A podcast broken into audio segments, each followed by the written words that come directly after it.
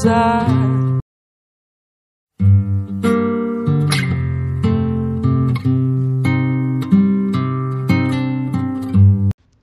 Bom dia, boa tarde e boa noite. Hoje nós vamos falar um pouco sobre afeto e subjetividade. É com muita honra que apresentamos o PsiqueCast, com um tema tão enriquecedor. Para quem não me conhece, sou a Gabriele Mairink, estudante de Psicologia do quarto período na PUC Minas.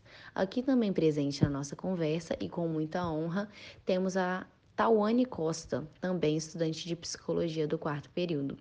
Vamos lá? Nada melhor do que começar com um conceito de afeto. Afeto é a disposição de alguém por alguma coisa, seja positiva ou negativa. É a partir do afeto construído que se demonstram emoções ou sentimentos. Pode-se ter um afeto por algo, um objeto, uma ideia ou um lugar.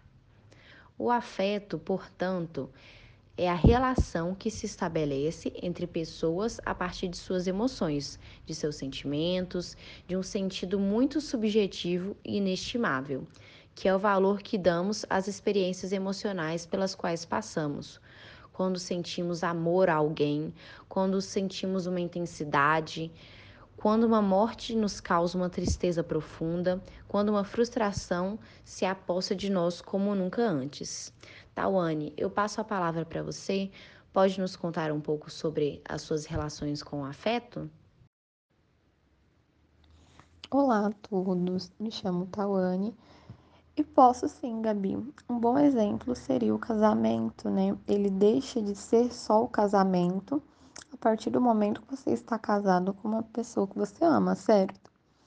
Ou o luto, né, que é o momento onde a pessoa lamenta a partida de alguém que morreu e que não estará mais entre nós, expressando então o afeto que sente por aquela pessoa que acaba de partir, além do afeto pela família, animais de estimação, por um companheiro, um artista que você admira muito, e entre outras relações de afeto que estão presentes no nosso dia a dia, né?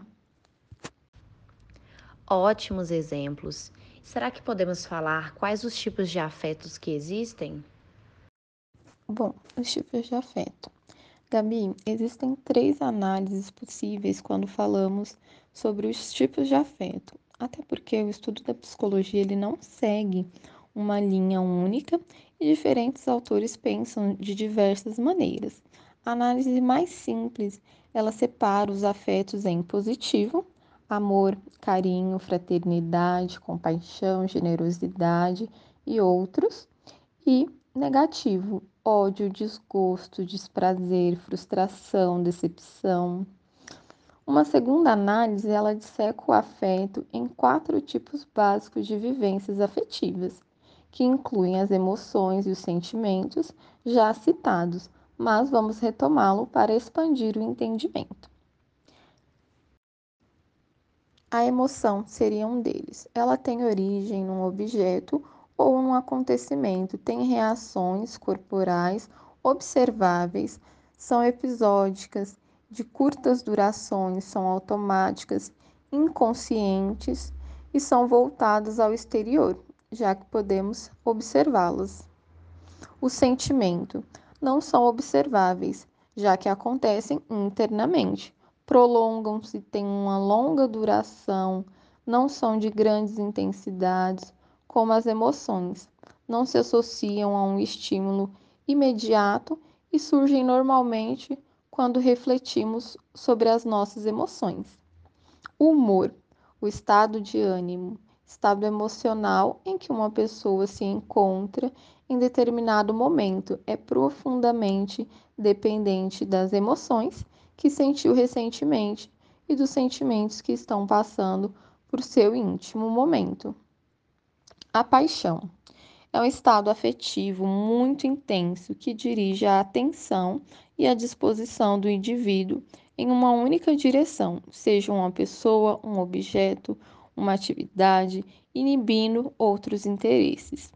Uma terceira metodologia separa os afetos em quatro categorias, baseada nas pessoas com quem estamos nos relacionando. e a quem direcionamos esse afeto, que é gerado com base nas emoções que essa pessoa nos causam e nos sentimentos que desenvolvemos por elas. O afeto familiar, como o próprio nome diz, é aquele afeto relacionado aos membros da nossa família, que pode ser o afeto materno, afeto paterno ou qualquer outro tipo de afeto que esteja vinculado a alguém que é nosso parente e com quem convivemos, não por afinidade, mas porque fazem parte do nosso núcleo familiar. O afeto fraterno. Esse é o afeto que sentimos pelos amigos e pelas pessoas de quem gostamos e que fazem parte da nossa vida porque escolhemos. Ou seja, são as pessoas de quem nos aproximamos por conta da afinidade, por causa do modo como que como nós nos sentimos quando estamos perto daquelas pessoas, por causa da atenção que nos dão, entre outros. O afeto romântico, tipo de afeto que está relacionado a uma relação amorosa, em que há sentimentos românticos e sexuais.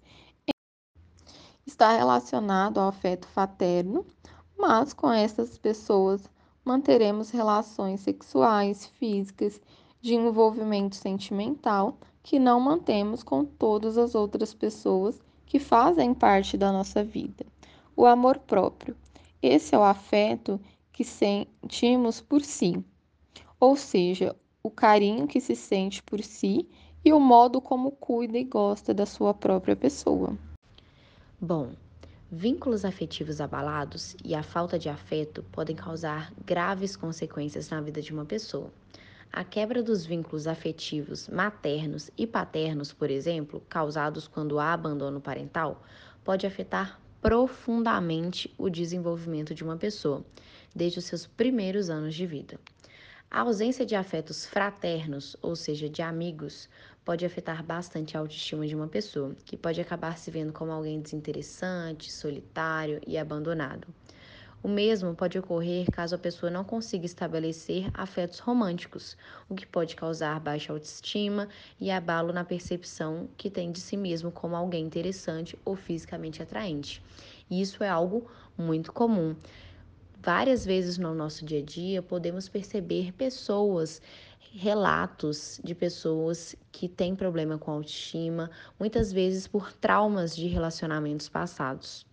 Muitas vezes, os abalos nos vínculos afetivos mexem conosco de uma maneira que nem conseguimos mensurar. Por isso, é importante explorar todas as suas relações em uma terapia, falando sobre o desenvolvimento de cada um dos seus afetos e entendendo onde as relações foram abaladas.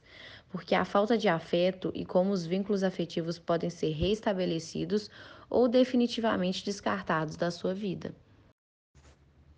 O afeto, enfim, é algo que todos nós temos e que desenvolvemos com as pessoas que gostamos e que também com as pessoas que não gostamos, no caso do afeto negativo.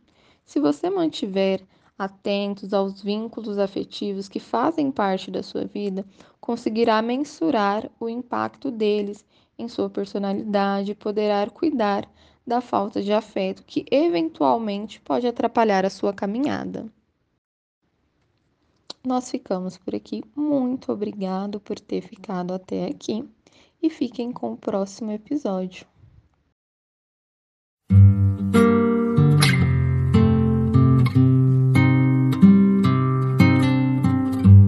desatinou, desatou nós, vai viver só.